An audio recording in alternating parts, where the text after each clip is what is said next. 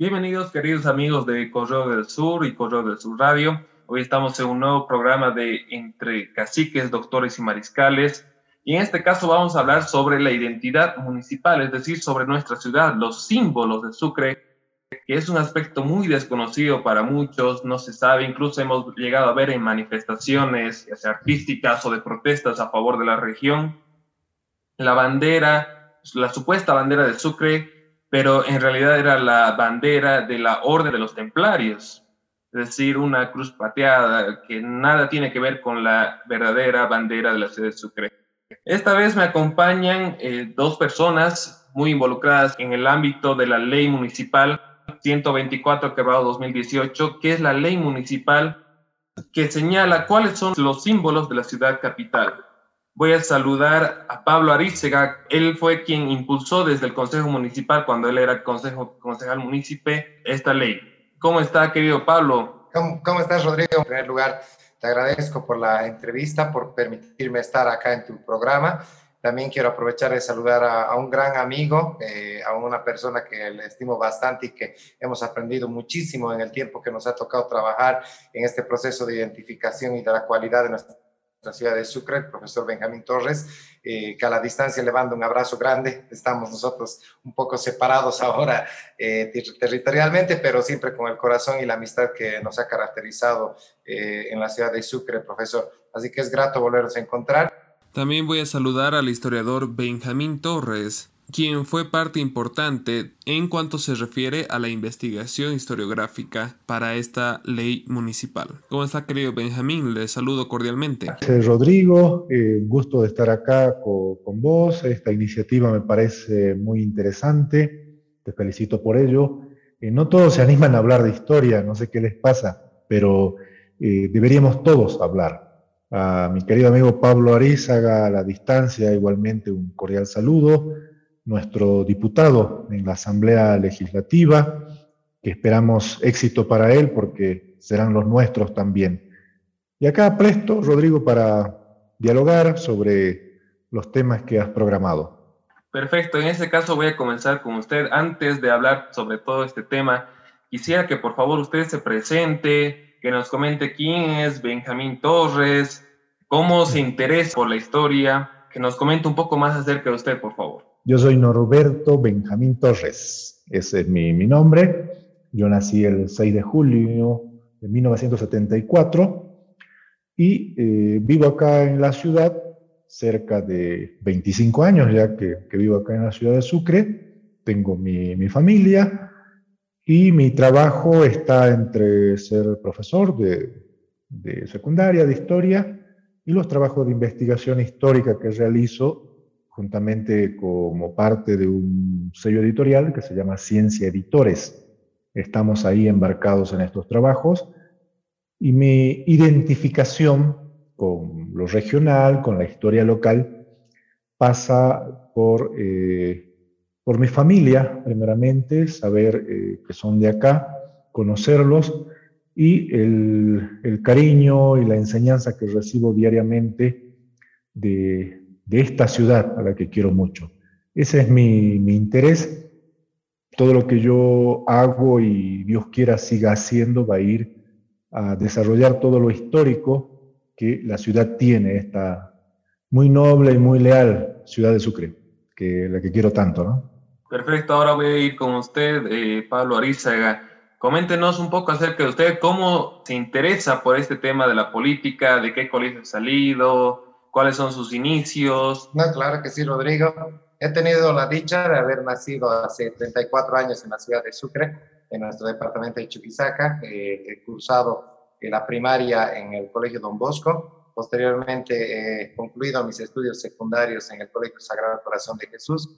Empecé la carrera de Ciencias Políticas, Jurídicas y Sociales en nuestra Universidad de San Francisco Javier de Chuquisaca, de la cual he optado la licenciatura eh, y que gracias a Dios me ha permitido desenvolverme en diferentes escenarios, ¿no? Eso es lo bueno a veces, entre comillas, de ser abogado en la ciudad de Sucre. Eh, por eso creo que mucha gente se interesa en poder estudiar esta carrera porque se te van abriendo las dimensiones, las puertas y bueno, creo que cada uno tiene un don y yo, yo creo que Dios nos da una, una, misión a todos, a todos los seres humanos para que podamos desenvolvernos en la sociedad y podamos servir de la mejor manera viendo nuestras actitudes. Yo creo que cada uno tenemos un don y creo que ese don ha sido siempre el de poder escuchar, el de poderme llevar bien con toda la gente, relacionarme con la sociedad. Y en esa relación es la que me ha permitido de alguna manera ejercer ciertas representaciones en diferentes escenarios. ¿no?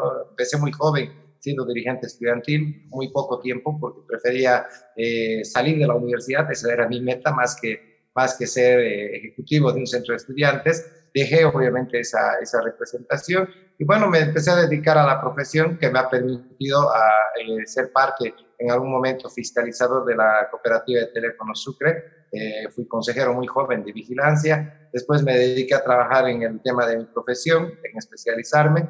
Eh, ya más adelante ingresé al escenario político siendo asesor técnico del Consejo Municipal y bueno, la, la, la, bendición de Dios, que siempre es al que le pedimos que nos ilumine el camino, fue el que nos marcó el de poder ya participar en un proceso electoral. ¿no? El año 2015 eh, fui electo concejal del municipio de Sucre y bueno, hicimos eh, un trabajo que tal vez eh, era difícil, era complejo y lo tengo que admitir. Yo a mi temprana edad en política es difícil el de poder querer comprender las realidades y los mitos que tiene este campo. ¿no? Es, es complejo la política, es muy complejo y peor aún cuando tienes una fuerza de, de oposición, por decirlo así, que es quien maneja en realidad la parte administrativa. Prácticamente te reduces a un a, una representación mínima, pero creo que se pueden hacer las cosas. Cuando hay voluntad, cuando hay buena fe, se pueden sacar resultados y uno de estos es justamente la ley de símbolos municipales, que por cierto no es trabajo mío.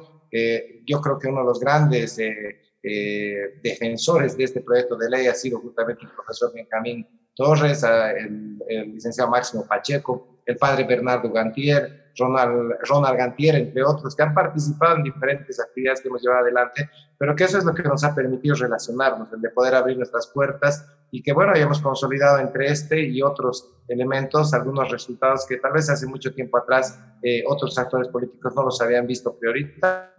Después de esto, querido Rodrigo, eh, tuve la invitación de participar en estas elecciones nacionales que fue el pasado año eh, en representación de mi circunscripción de la 1. Eh, yo toda mi vida en realidad he vivido en la CIR 1, a pesar de que en ciertos espacios he estado en el exterior del país, pero eh, mi, naturaleza es la circunscripción 1. ¿no? Yo vengo de la ciudad de Sucre y me siento y creo que el orgullo más grande que he tenido hasta el día de hoy en mi vida es el de estar acá en la ciudad de La Paz, en una Cámara de Diputados, donde tengo la dicha de decir que soy representante de la ciudad de Sucre. es algo que les prometo, y siempre lo he dicho cuando, cuando he tenido esa, esa votación que me ha permitido estar en este lugar, no hay mayor orgullo, yo creo, para los que somos de Sucre, de Chuquisaca, o los que tenemos una estancia en Sucre, de Chuquisaca, que el de representar esta tierra en otro escenario. El profesor lo, tiene muy claro, él lo ha hecho uh, inclusive en escenarios internacionales, y creo que va a compartir esa experiencia, esa sensación que, Dios quiera nunca se acabe, ¿no? Yo creo que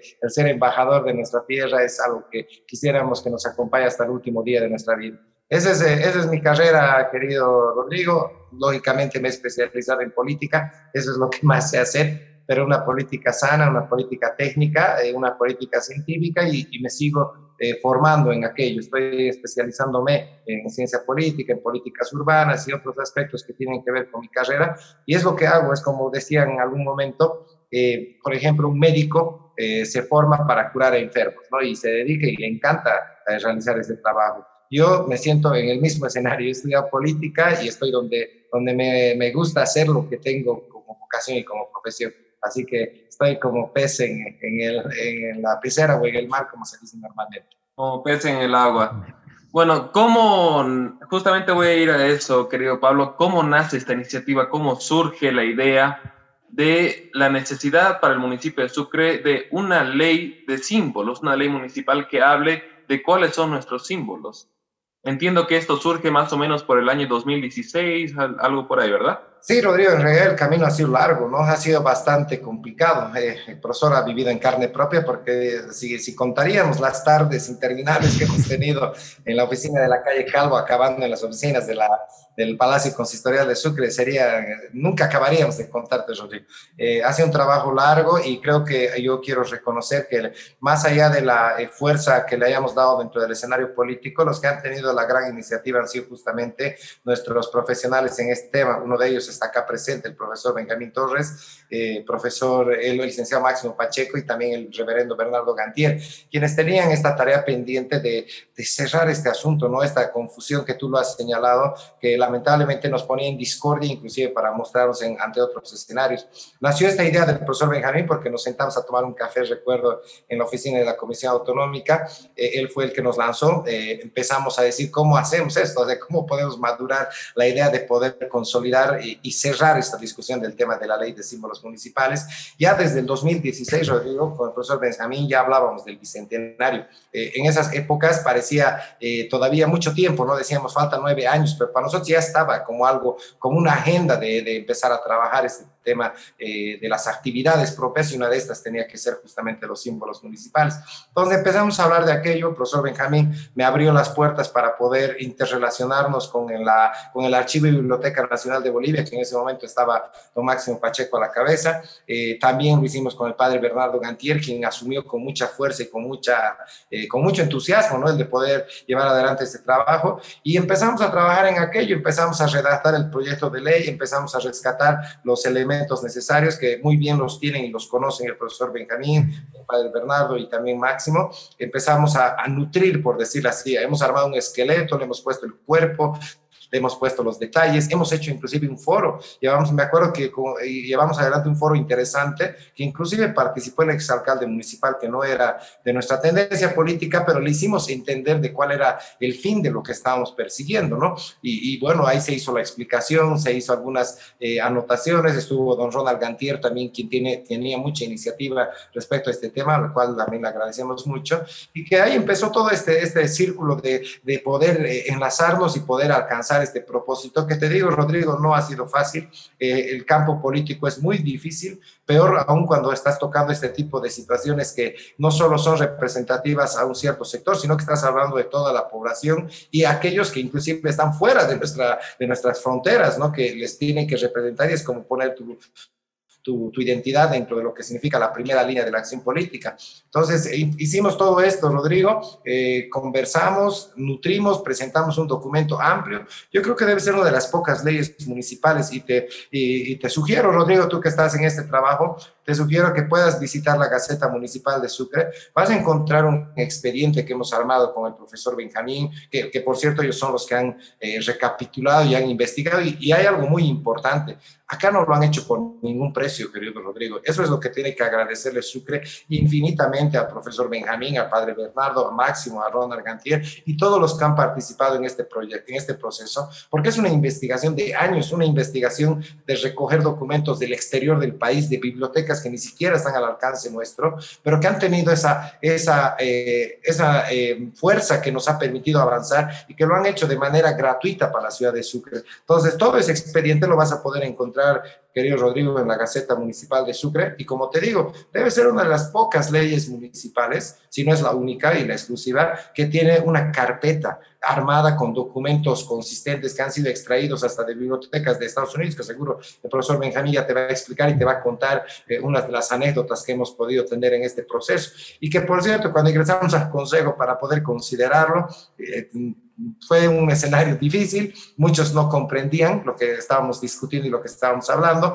eh, participamos en esa defensa con, con, todos nuestros historiadores y bueno, gracias a Dios, digo, hemos alcanzado los seis votos porque no había esa, esa tendencia de poder apoyar este proyecto. Es más, si mal no recuerdo, y me va a hacer recuerdo el profesor Benjamín, eh, no todos los que somos de un partido opositor hemos apoyado este proceso, sino que tuvimos que eh, respaldarnos inclusive con gente del, del movimiento al socialismo en su momento para que pueda darle la viabilidad a este proyecto de ley, porque bueno, se trataba de un, de un tema que representaba a todos. Y bueno, ahí, ahí fue todo el camino que, que llegamos, querido Rodrigo, pero obviamente los pormenores ya eh, que se mandó al alcalde, que el alcalde nos devolvió y que no estaba de acuerdo, que en el consejo nadie quería tratarlo, que, que pasó el tiempo, que se, se, tuvo que esperar casi un año, Rodrigo, para que por silencio administrativo, porque ni, ni, el ni la presidenta del consejo municipal de ese entonces, ni el alcalde que fungía eh, como, como titular en, esa, en ese despacho, quería llevar adelante la promulgación.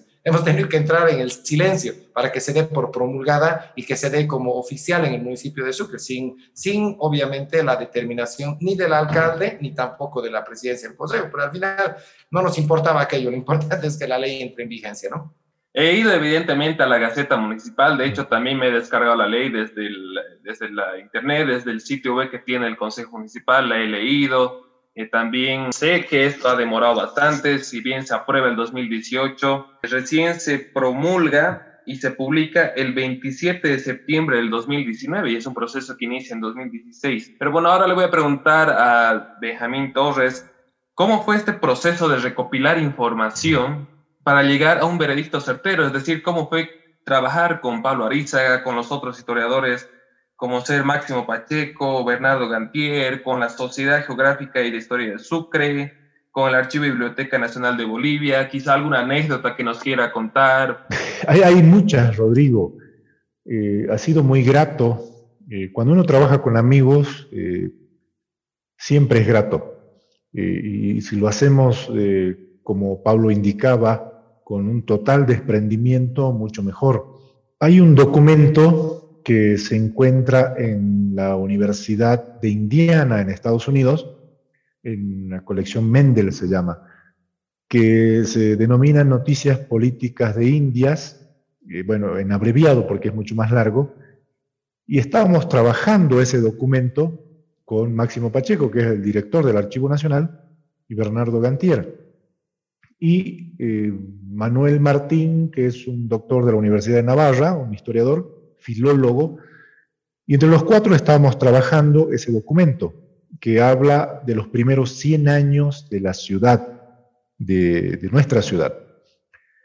Y eh, paralelamente eh, surgió la, iniciativa, y bien lo recuerda Pablo, entre, entre charlas, eh, la necesidad que teníamos, porque ya había pasado el tema de la, de la carta orgánica y todo esto, pero el, el asunto de cambiar símbolos, que ya lo habían hecho con un par de fotocopias, lograron cambiar el escudo, por ejemplo, ya le habían sacado la corona, y cuando te digo sacado, fue hasta literal, con un serrucho sacaron el escudo que está en el mismísimo Consejo Municipal. Eso puede ser desde anecdótico hasta trágico. Eso no se hace, o no se debería hacer pero es una práctica que, la tenemos hasta hoy en día.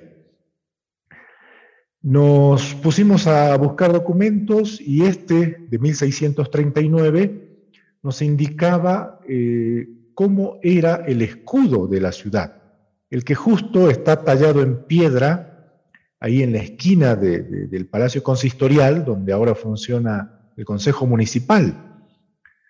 Y esa descripción es de 1612. Y así fuimos recopilando otras de 1559, por ejemplo, que ya nos dice cómo debe ser el escudo, porque es precisamente ese año donde la Villa de Plata es ciudad de la Plata. Cambia ahí el estatus, sube a ciudad y el virrey le otorga a la ciudad su escudo de armas es el que hasta hoy está ahí presente y nos representa además, ¿no? Eh, de esa manera nos pusimos a trabajar, eh, cada uno con su, con su espacio de, trabajo. Por lo general, eh, yo soy el que hace las transcripciones, es decir, agarra los documentos y los, los transcribe. el análisis ya lo hizo Máximo Pacheco, de, de contexto, sobre todo local todo lo que tenía que ver con notas, eh, notas eh, biográficas, lo hizo Bernardo Cantier, notas genealógicas, notas heráldicas, es decir, explicarlo al escudo. Eso fue algo que le hemos encomendado a Bernardo Gantier, porque él es un experto en este tema de heráldica, que te explica a detalle qué contiene y qué significa cada una de las cosas que tiene el escudo. Y a eso se sumaron eh, el doctor Ronald Gantier, también con el tema de la bandera, publicando en, el periódico, en el Correo del Sur, sacaron varios eh, ensayos y haciendo difusión, que era lo importante. Porque estas cosas que ya tienen tinte político, hay que eh, contrarrestarla con difusión, no tenemos otra. Y fueron saliendo los documentos. Eh, en el Archivo Nacional están eh, las partituras originales del himno a Chuquisaca. Después todo lo que tiene que ver con el escudo está repartido en bibliotecas de, España, de Estados Unidos, también acá en Sucre. Y el tema de la bandera, ese tema sí que eh, estaba delicado porque en esa provisión virreinal de 1559, el virrey dice que el escudo tiene que tener adentro del escudo una bandera con la cruz de Jerusalén. Y eso ya había provocado problemas porque hay varias cruz de Jerusalén. Por ejemplo, el escudo de Santa Cruz de la Sierra tiene una cruz de Jerusalén, pero que yo sepa hay más de 10. Pero esa cruz nunca fue representada en ningún lugar acá en la ciudad. La que sí se tiene representación, y la más antigua es de 1612, es de la cruz de San Andrés. Entonces comenzamos a, apoyarnos en, la tradición, en la, parte de la oralidad también que la historia requiere, y la documentación, la iconografía eclesiástica, que dicen, por ejemplo, los cuadros, y así hemos encontrado cuadros de la Virgen de Guadalupe, por ejemplo, la patrona de la ciudad, que tenía ya eh, dentro del cuadro banderas con la cruz de San Andrés. Y esta cruz tiene su, origen eh, en la casa de Borgoña de Carlos V y desde ahí traen los ejércitos reales esta bandera. Esta bandera también la vas a encontrar, por ejemplo, en la ciudad de Alabama, en Estados Unidos. Es la misma, no es que se copiaron en Estados Unidos. Ellos fueron fundados por españoles, así como la nuestra, y se la puede encontrar en otras ciudades como en Quito, en Ecuador, solo por citar algunas que, me viene a la memoria, Rodrigo. Ahora le voy a preguntar a Pablo Arizga, si bien nos comentaba algo al respecto, ¿por qué se demora tanto la aprobación y posteriormente, más de un año después, se da recién la promulgación de esta ley, recién entra en la Gaceta Municipal? ¿Por qué hay esa demora constantemente para la ley municipal 124 quebrado 2018. Lo que, lo que pasó, Rodrigo, en sí eh, fue más una discusión política, ¿no? Y una temerosidad de algunos de mis colegas.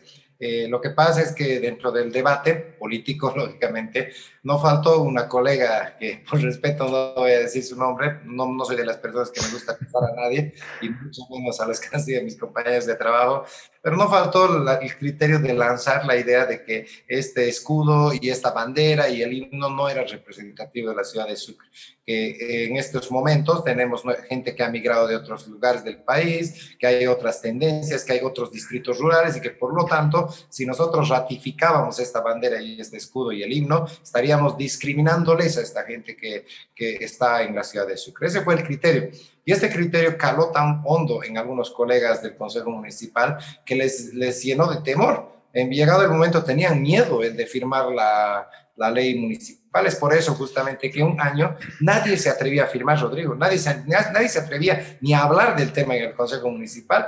Nosotros mandamos cartas, exigimos, les pedimos en la prensa, me han debido escuchar seguro un montón de oportunidades también con el profesor Benjamín no nos cansábamos de seguir exigiendo y exigiendo que de una vez se promulgue la ley, porque ya no estaba en nuestro poder, ya habíamos aprobado en el Consejo y el alcalde no nos había respondido dentro del tiempo que establece la norma, porque el exalcalde tampoco es que tenía eh, la voluntad de hacerlo.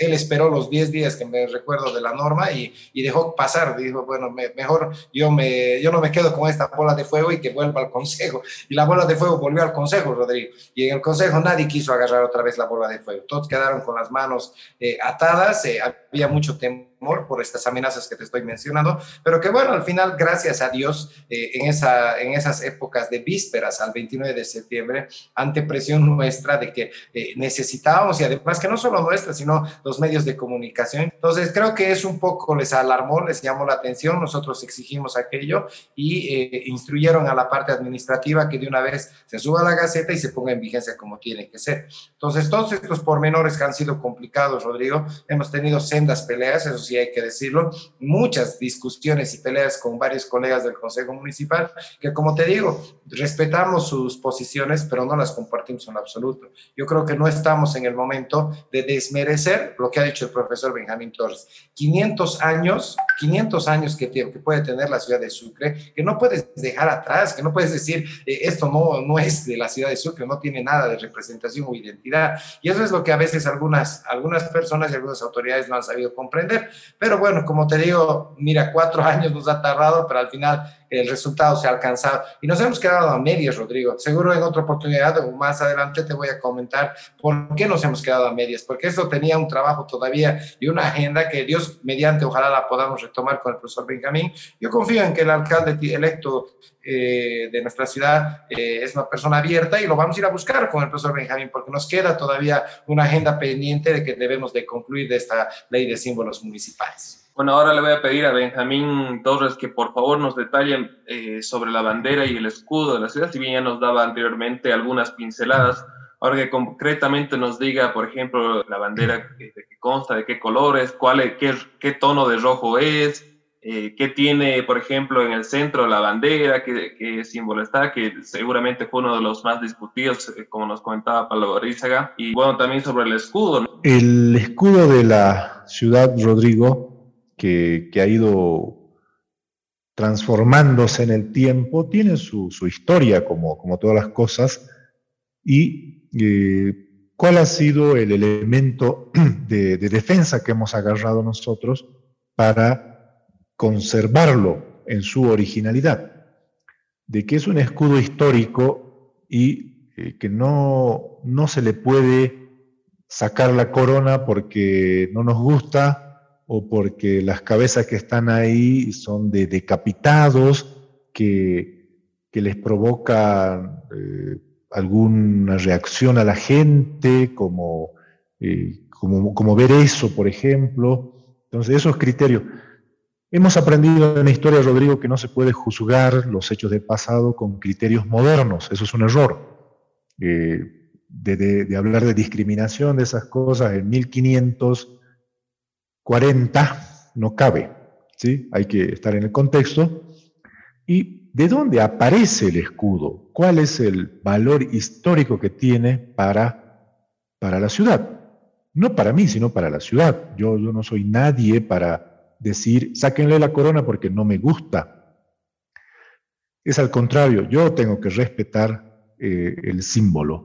Hacia 1540 termina el proceso fundacional de la ciudad con la repartición de solares. Viene Pedro de Ansúrez, enviado por Francisco Pizarro, a repartir, eh, algunos dicen a fundar, bueno, 1540.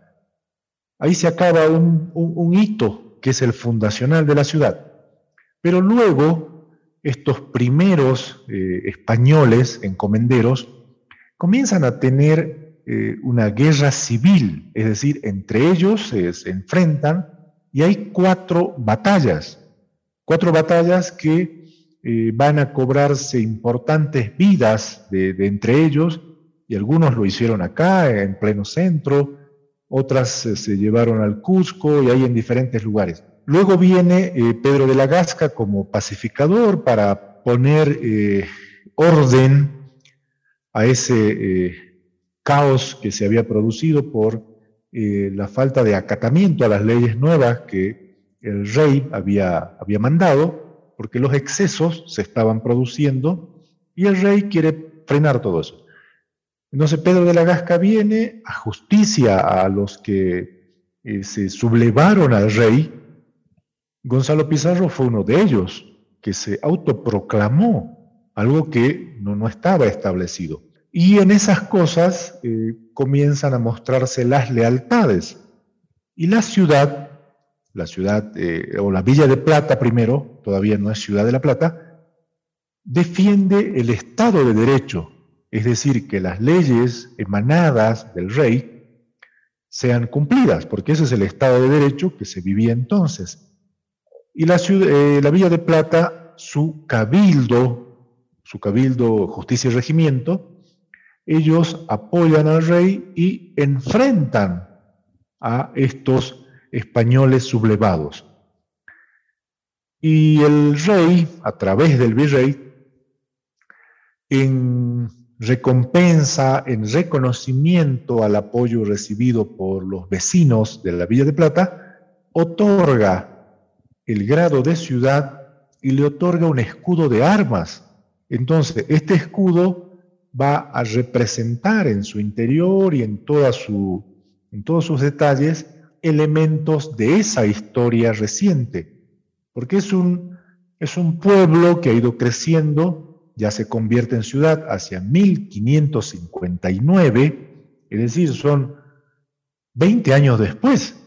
Entonces una, es una ciudad chiquitita, pero ya comienza a adquirir poder, porque es sede del obispado, luego del arzobispado, de la audiencia de Charcas, y años después la universidad se va a instalar en la ciudad. El escudo que contiene y por qué es importante ya decía esto de las guerras civiles que eh, se va a, ver, a reflejar ahí adentro. Por ejemplo, en las cabezas que uno puede observar dentro del escudo, tienen dueños, fueron ajusticiados. Esa es la palabra. No fueron asesinados, fueron ajusticiados, porque estos se sublevaron al orden establecido que eh, era algo que conocemos como el Estado de Derecho. Ellos se sublevaron y pagaron con su vida, entonces se conoce los nombres de manera precisa de cada uno de ellos. En su interior tenemos, em, bueno, está dividido en cuarteles, pero eh, lo que llama la atención es el Cerro Rico de Potosí y el Cerro de Porco. No son los cerros que están acá en la ciudad. ¿Por qué está el Cerro Rico de Potosí, el Cerro de Porco, además de dos guairachinas que sirven para fundir metal y los indios guairadores? Es porque cuando se crea el asiento minero de Potosí, porque Potosí no aparece como ciudad ni como villa, aparece como asiento minero, es un asiento minero perteneciente a la Villa de Plata le pertenece a la Villa de Plata. Y esto es en 1545. Entonces, en esa representación, lo que se quiere decir es que eso le pertenece a la Villa de Plata. Y también las clásicas columnas de, Hércules, eh, del más allá, del plus ultra, que están ahí, la cabeza, eh, o perdón, el águila bicéfala, esta águila que eh, es una representación de, la familia real, de, los primeros, que son los Habsburgos. Recordemos que Carlos V era de origen alemán, no hablaba castellano. Y seguro que tenía tu edad cuando era rey, era 15 a 20 años, no tenía más. Imagínate un rey de esa edad y que no hablaba castellano, pero él era el rey el rey de España, era de la familia de los Habsburgo, y su familia tenía, es decir, la abuela de Carlos, tenía como estandarte la bandera de San Andrés, la casa de Borgoña, porque en la realeza hasta el día de hoy se las reconoce como casas a las familias. Entonces, esta bandera es la que van a enarbolar todos los ejércitos que están bajo el mando del rey de España. Entonces esa bandera es la que, la que llega. Aunque hay que aclarar que cuando uno lee el documento, te dice que es la cruz de Jerusalén. Y entonces se armó la discusión, ni siquiera fue una discusión, mandaron al Consejo Municipal hace como veintipico de años un par de fotocopias diciendo de que la cruz de Jerusalén es así, y la pusieron. Y de ahí es que salen diferentes versiones de la cruz de Jerusalén, la que viste la, como cola de pato, o la que pertenece a los templarios, y ya, era dibujo libre. Y ahí, ahí va una anécdota. Cuando preguntamos, porque hubo una época esto de la capitalía, que, que, eso está muy enraizado en la ciudad, se sacó a relucir la bandera. Y la alcaldesa de entonces eh, mandó a imprimir banderas para que la gente las enarbole en las marchas. Y a la persona que le tocó eh, hacer el trabajo serigráfico, le dijeron, ah, usted ponga la cruz que corresponde a la cruz de Jerusalén en la bandera. Y de esa manera es que el Señor estampó miles de esa bandera, porque buscó ahí, seguramente en internet le dio la cruz de Jerusalén, y de esa manera anecdótica es que eh, para los jóvenes eso está visualmente eh, impregnado, que en todo lado salió. La cruz de Jerusalén, pero de un serigrafista que eh, ni idea tenía del caso, pero él tenía que hacer su trabajo, y como no le dieron la explicación necesaria de cuál es la cruz de Jerusalén, que debería estar, eh, entonces provocó estos problemas. Y hacer una, una rectificación es precisamente lo que eh, Pablo hizo a partir de su, de su labor como concejal y la, falta de apoyo eh, responde, yo creo, me, animo a decir, a la ignorancia de, eh, de los que estaban componiendo el Consejo Municipal y una falta total de criterio en torno a estas cosas. Yo creo que la palabra descolonización la han entendido de la peor manera posible para no hacer nada. Descolonizar no es sacar tu símbolo, no es ponerle chorizos o dinosaurios porque se te ocurra. Va por otro sentido. Entonces, eh, el, escudo este que, hacemos referencia, que es del origen de la ciudad y su origen difícil, violento, de guerras internas, porque también ahí eh, participaron indígenas. Recordemos que esta ciudad se fundó sobre un territorio que le perteneció a los Yamparas, a Aymoro y su gente. Es la primera ciudad que se funda con la presencia de españoles y de los Yamparas, no los charcas por si acaso, los Yamparas. Entonces no se puede hablar de otras cosas si no se conoce. Este es el señorío de los Aymoro. Por eso ellos tenían, cuando se repartieron los solares, tenían ahí en pleno centro su casa, su solar. Y gracias a ellos, a, la mano de obra de los Aymoro, es que la ciudad comenzó a tener edificios importantes, como la catedral, por ejemplo, ¿no? que es un motivo importante arquitectónico. Eh, acá es donde comenzamos a mezclar ya las interpretaciones o las percepciones de un mundo colonial que no se conoce, Rodrigo, que se prefiere hablar de memoria y no conocerlo, cómo ha sido el proceso fundacional y lo que significaba las leyes nuevas y luego ya las, las normas filipinas que se llama, a las del rey Felipe, el que le sigue, de cómo se debían establecer las ciudades, y cómo también a los originarios o a los indígenas tenían su lugar importante en la sociedad. Habían indígenas que tenían lugares importantes socialmente hablando, porque la sociedad solo estaba dividida entre indios y españoles, no había más. O sea, los estudios han avanzado tanto en historia que podemos decirlo con, con cierta solvencia de que lo que se ha hecho en el caso del proyecto de ley de Pablo es darle una lectura muy sesgada, desvirtuando totalmente el sentido que se tiene cuando uno lo que quiere es mantener la unidad de una ciudad en torno a sus símbolos, porque esos símbolos no se tocan. La ciudad de París tiene su escudo de hace dos mil años y nadie intenta tocarlo siquiera. El escudo de Estados Unidos dice en latín, nosotros somos los primeros, ¿no? El pluribus unum. Y así se pueden mencionar muchos ejemplos de respeto que se tiene que tener a los símbolos.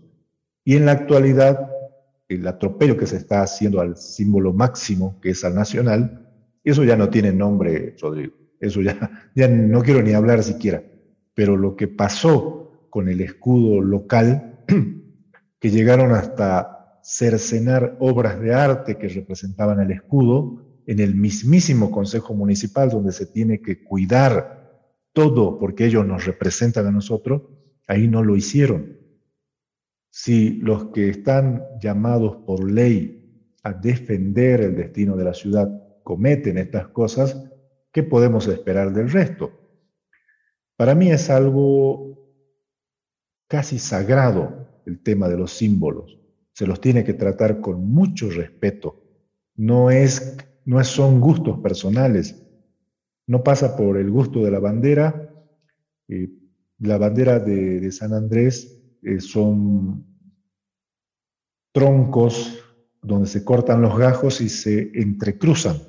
Y es el rojo característico eh, de los Borgoña, que inclusive hay hasta vinos con esos, con esos colores, ¿no? Em, justamente esa parte que decía Pablo que falta es el tema de la difusión. Toda esa carpeta de la que te hablaba hace rato, que contiene la documentación que respalda, y lo dice bien Pablo, es la única ley que se ha hecho durante estos últimos años que tiene semejante cantidad de documentos. Eso es lo que falta difundir. Dios mediante espero que se haga este año o cuando se pueda, pero es necesario que la gente conozca con eh, precisión que lo que se habla tiene documentación. Yo creo que eso va a ayudar, Rodrigo, al entendimiento y sobre todo a dejar de desvirtuar nuestra historia, que es lo que me preocupa. Bueno, muchas veces eh, también el relato historiográfico se impregna a veces de ideologías políticas que muchas veces hacen que a propósito se omitan ciertos detalles para favorecer un relato e inclinar la balanza, ¿no? Hacia un espectro de la política. Ahora le voy a preguntar a Pablo Arizaga si hay algún proyecto justamente de difusión, si bien usted ya no es parte eh, del Consejo Municipal, pero en, si en su momento hubo alguna intención desde la municipalidad para dar a conocer este tema. Me contaba que se quedaron a medias. ¿Por qué se quedaron a medias? Imagino que tal vez parte de ese proyecto que se quedaron a medias es justamente lo que le estoy comentando, de la difusión, porque mucha gente no sabe cuáles son los símbolos de Sucre y, genera confusión a veces. Sí, sí, en realidad, Rodrigo, es como te decíamos, eh, esto era una, una, actividad de un comité del Bicentenario que estábamos trabajando con, con todo este equipo de grandes profesionales de nuestra ciudad. Eh, es más, eh, había la, obligatoriedad, en todo caso, de reglamentar inclusive la ley, donde teníamos que establecer cómo se usa la bandera, dónde se utiliza, por cómo se tiene que izar la bandera, el escudo, cómo se tiene que colocar, qué colores lleva, qué matices, porque aunque no creas, Rodrigo, hasta, hasta en el tema del escudo, y eso no me va a dejar mentir el profesor Benjamín, eh, el padre Bernardo nos ha corregido hasta el mínimo detalle del color que le hemos puesto en el escudo que está actualmente en la Gaceta Municipal. No era de ponerle azul por ponerle azul, sino que era un azul con un número específico. Los leones, por ejemplo, que estaban eh, arrimados a las torres, también eran de un color en particular. Entonces, todo eso se ha ido eh, determinando y obviamente la reglamentación tiene que estar establecido para que no tengamos eh, lo que alguna vez lo que ha dicho el profesor Benjamín, y es cierto, es evidente, que gestión que ingresa al municipio de Sucre o alguna institución representativa por el gusto del, diseñador gráfico, le cambian todas las tonalidades y le cambian hasta el mismo contenido y la esencia de los escudos que tenemos en nuestra ciudad, en este caso nuestro, del municipio, y de nuestra bandera, por ejemplo, ¿no? Entonces, por el gusto de algunos, acaba eh, desmereciéndose todo este proceso y este trabajo histórico y que tiene fundamentación y que lógicamente hay que reglamentar. Entonces tenemos que dar un primer paso que es la reglamentación, Rodrigo, como te digo, nos hemos quedado medias. Necesitamos la reglamentación para que iniciemos un proceso de socialización. Este proceso de socialización nosotros teníamos ya un cronograma con el profesor Benjamín. Es más, estábamos en la eh, necesidad de elaborar un material bibliográfico. La idea era tener, por ejemplo, una cartilla o un libro donde puedas eh, eh, socializar con todos los niños y niñas y jóvenes y, la sociedad en su conjunto del por qué tienes una bandera, un escudo y un himno que ha sido constituido hace más de 100 años. Entonces, todos estos aspectos yo creo que hay que trabajarlos, no se pueden quedar a medias, no es algo que se puede decir, ya, bueno, ya se ha cumplido la ley y ahora que, que se quede nomás en el olvido o en la Gaceta Municipal, sino que debemos de eh, otra vez retomar estas actividades. Yo eh, hago el compromiso, lo voy a hacer justamente con el profesor Benjamín. Estamos esperando que pueda ser posesionado el alcalde municipal de Sucre y lo vamos a buscar. Sabe el doctor Leaño, porque él también en su momento fue invitado a nuestros foros y a nuestros talleres, conoce de todo este trabajo que hemos llevado adelante y lo que necesitamos es que nos impulse,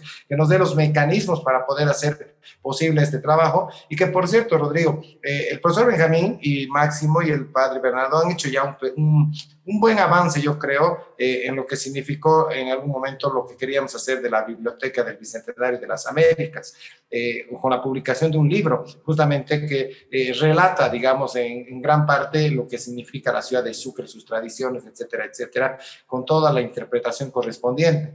Entonces, todo esto va de la mano, como te decimos, de un plan que se tiene que establecer, un plan del Bicentenario. ¿Qué es esto el Bicentenario? El de poder socializar quiénes somos, qué somos, qué es lo que vamos a mostrar también al mundo exterior, a nuestros, a, nuestros coterráneos de, de, nuestro país, a los que vienen eh, y traspasan nuestras fronteras. Entonces, todo eso tiene que empezar desde casa, porque si, si queremos, yo no, yo no entiendo a veces cómo la gente quiere que traigamos gente a Sucre, cómo quieren que seamos una ciudad turística, cuando ni siquiera somos nosotros los que sabemos cómo vamos a explicar la historia de nuestra ciudad. O sea, ni nosotros conocemos y queremos que otros vengan a conocer. Entonces, todo eso necesita un proceso de socialización, Rodrigo, y vuelvo a recalcar, yo voy a asumir ese compromiso para trabajar otra vez con el profesor Benjamín y con todo el equipo de profesionales para que podamos consolidar este proyecto que se ha quedado a México.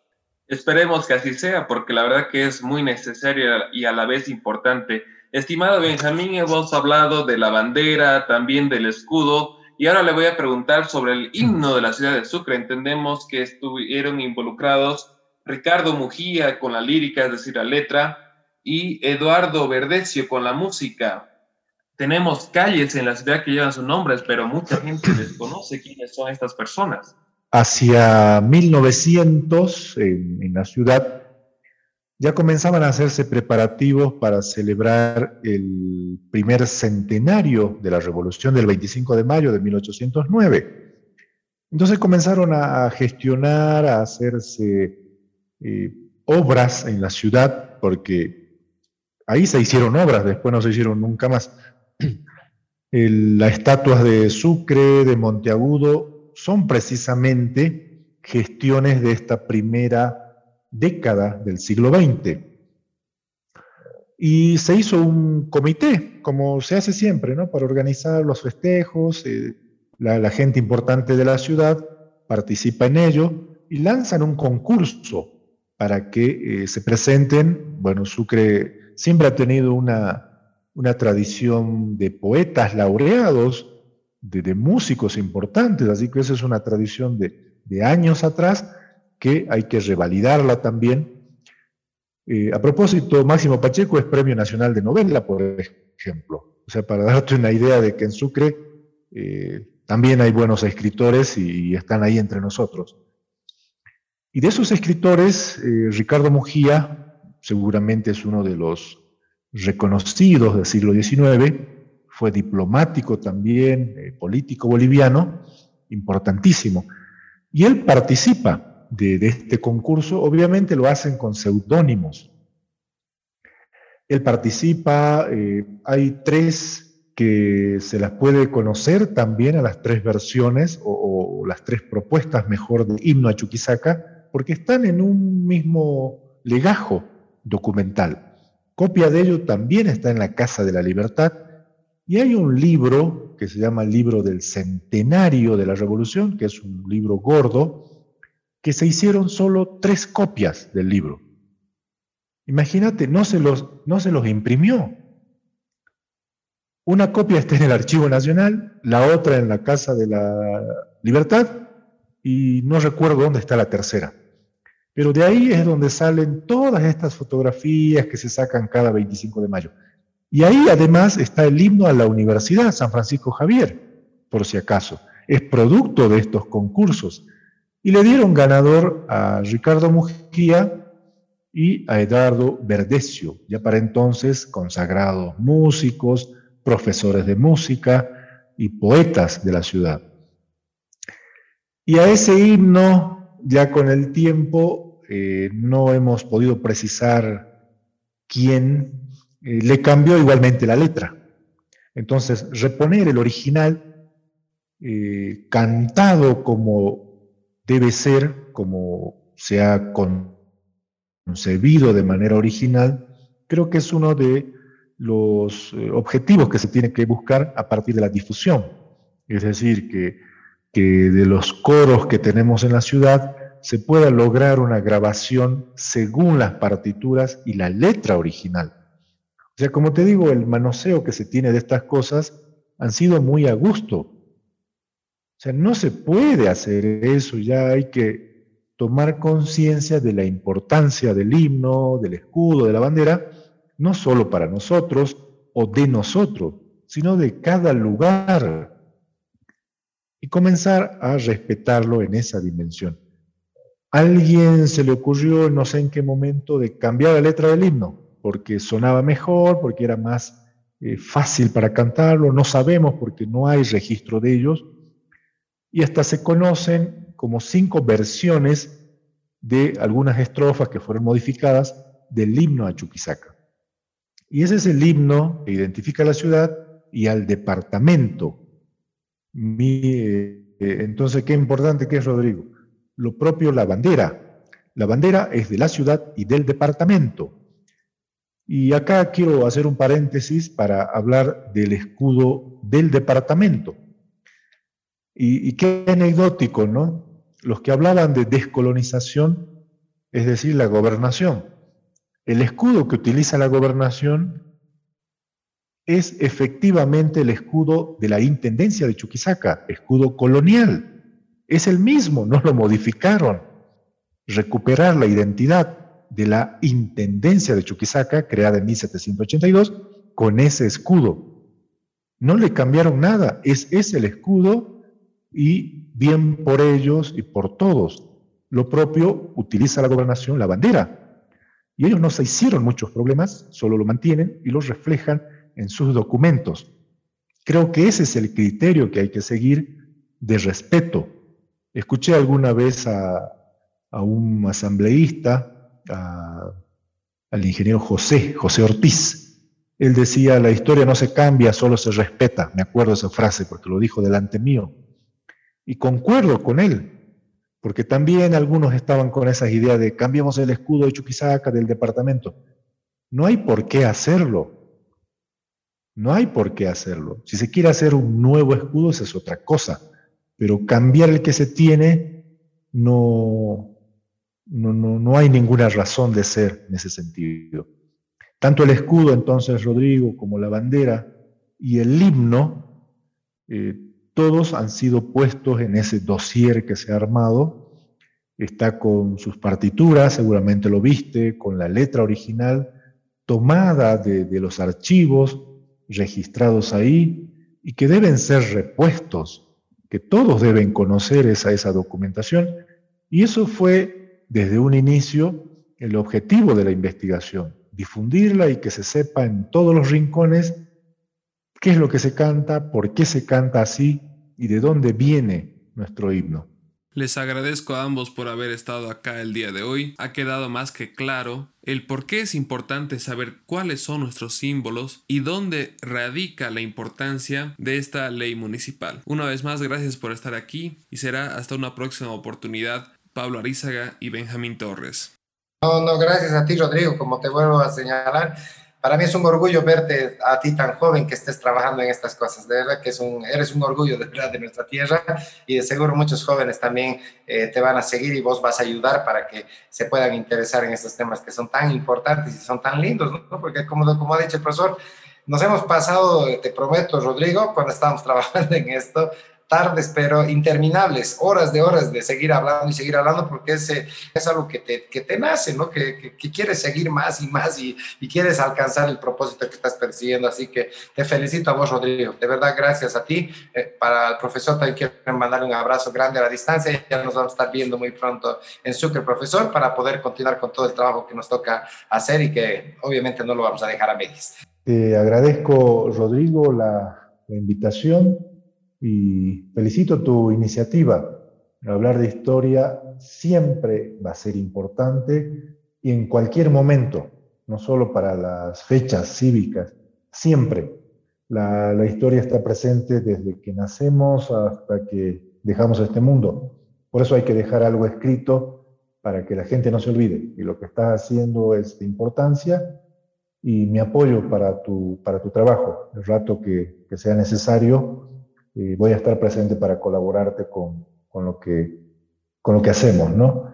Gracias, Rodrigo, y un saludo cordial desde Sucre a mi querido amigo Pablo, que le vaya bien en su trabajo. Perfecto, muchísimas gracias a ambos.